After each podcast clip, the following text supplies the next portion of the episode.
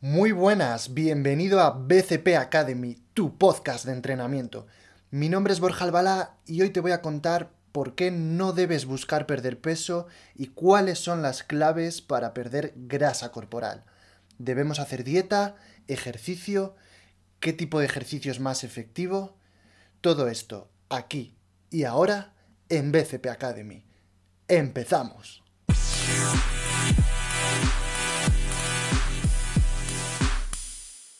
Hoy hablamos de pérdida de grasa. Y sí, digo pérdida de grasa y no de peso, puesto que buscar una pérdida de peso es el mayor error que podemos cometer. Es posible reducir nuestro volumen corporal sin necesidad de perder peso. ¿Y cómo puede ser? Lo que ocurre es que el músculo es más denso que la grasa y por lo tanto a igual peso ocupa menos espacio. Así que si pierdes un kilo de grasa y lo ganas de masa muscular, lo cual siempre es positivo, ahora veremos por qué, pesarás lo mismo, pero habrás reducido tu volumen. Tu composición corporal habrá mejorado y eso es lo que debemos buscar. Cuando empiezas a hacer ejercicio, lo que suele ocurrir es que pierdes algo de grasa y al mismo tiempo ganas algo de masa muscular y tus depósitos de glucógeno aumentan reteniendo más agua a nivel muscular.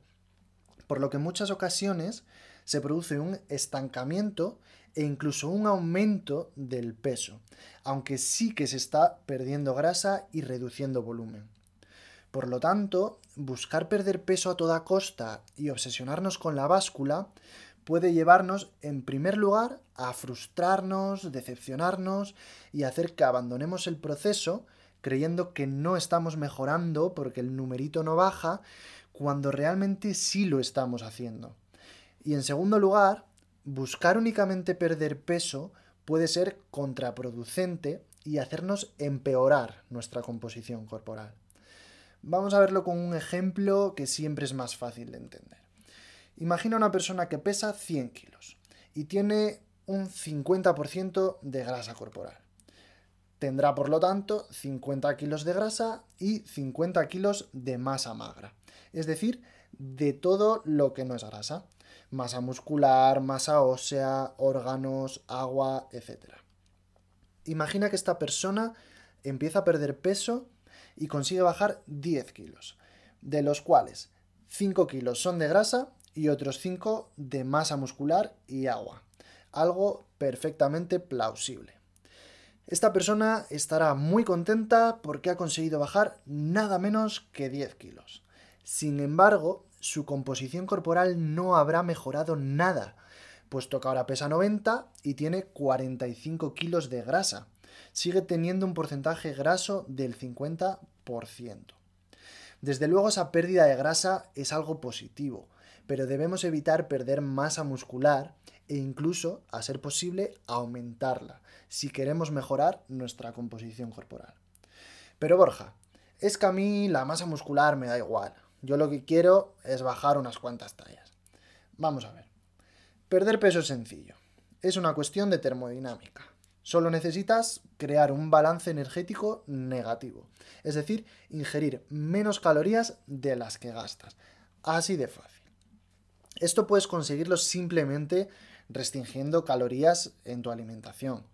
El problema es que vas a perder masa muscular, haciendo que tu metabolismo descienda y gastes menos calorías, por lo que necesitarás comer cada vez menos para mantener ese déficit calórico. Esta no es una situación sostenible y en el momento que vuelvas a ingerir las calorías que consumías antes, recuperarás todo el peso perdido, pero solo en forma de grasa, por lo que tu composición corporal habrá empeorado considerablemente y tendrás más grasa que al principio. La masa muscular es como la caldera del cuerpo. Necesita gran cantidad de energía para mantenerse. Por lo tanto, cuanta más masa muscular tengas, más calorías quemarás. Además, la masa muscular es de vital importancia para tu salud. Cuanta más tengas, más saludable vas a estar y vas a prevenir un montón de enfermedades. Pero esto es algo de lo que hablaremos en futuros episodios. Y cuando hablo de ganar masa muscular, No estoy hablando de ponernos enormes y musculados como un culturista, no. Eso es la masa muscular llevada a su máximo exponente. Ganar masa muscular te va a ayudar a verte mejor, con menos grasa y menos volumen. Entonces, ¿qué debo hacer para perder grasa y mantener e incluso aumentar mi masa muscular? Pues la respuesta es ejercicio de fuerza. Es decir, ejercicio contra resistencias, ya sea con pesas, bandas elásticas o con nuestro propio peso corporal. Este tipo de ejercicio ha demostrado ser el más efectivo para prevenir la pérdida de masa muscular y para favorecer la pérdida de grasa, mejorando la sensibilidad a la insulina y aumentando algunas hormonas lipolíticas o quemadoras de grasas. Por lo tanto, no debemos buscar el déficit calórico únicamente a través de la dieta, puesto que perderemos masa muscular. La clave está en conseguir ese déficit calórico aumentando nuestra actividad diaria, manteniéndonos lo más activos posible, e introducir entrenamiento de fuerza para prevenir la pérdida de masa muscular. ¿Significa esto que la alimentación no es importante? Para nada. Una correcta alimentación, basada en alimentos naturales, alta en proteínas y rica en frutas y hortalizas, va a contribuir al déficit calórico sin necesidad de pasar hambre y por supuesto mejorará tu salud. En conclusión, si quieres perder grasa de forma efectiva, saludable y duradera, mantente activo y prioriza el entrenamiento de fuerza.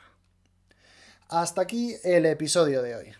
Si te ha gustado, te animo a que te suscribas y nos veremos con más contenido muy útil y siempre basado en la evidencia científica aquí, en el podcast de BCP Academy. Hasta luego.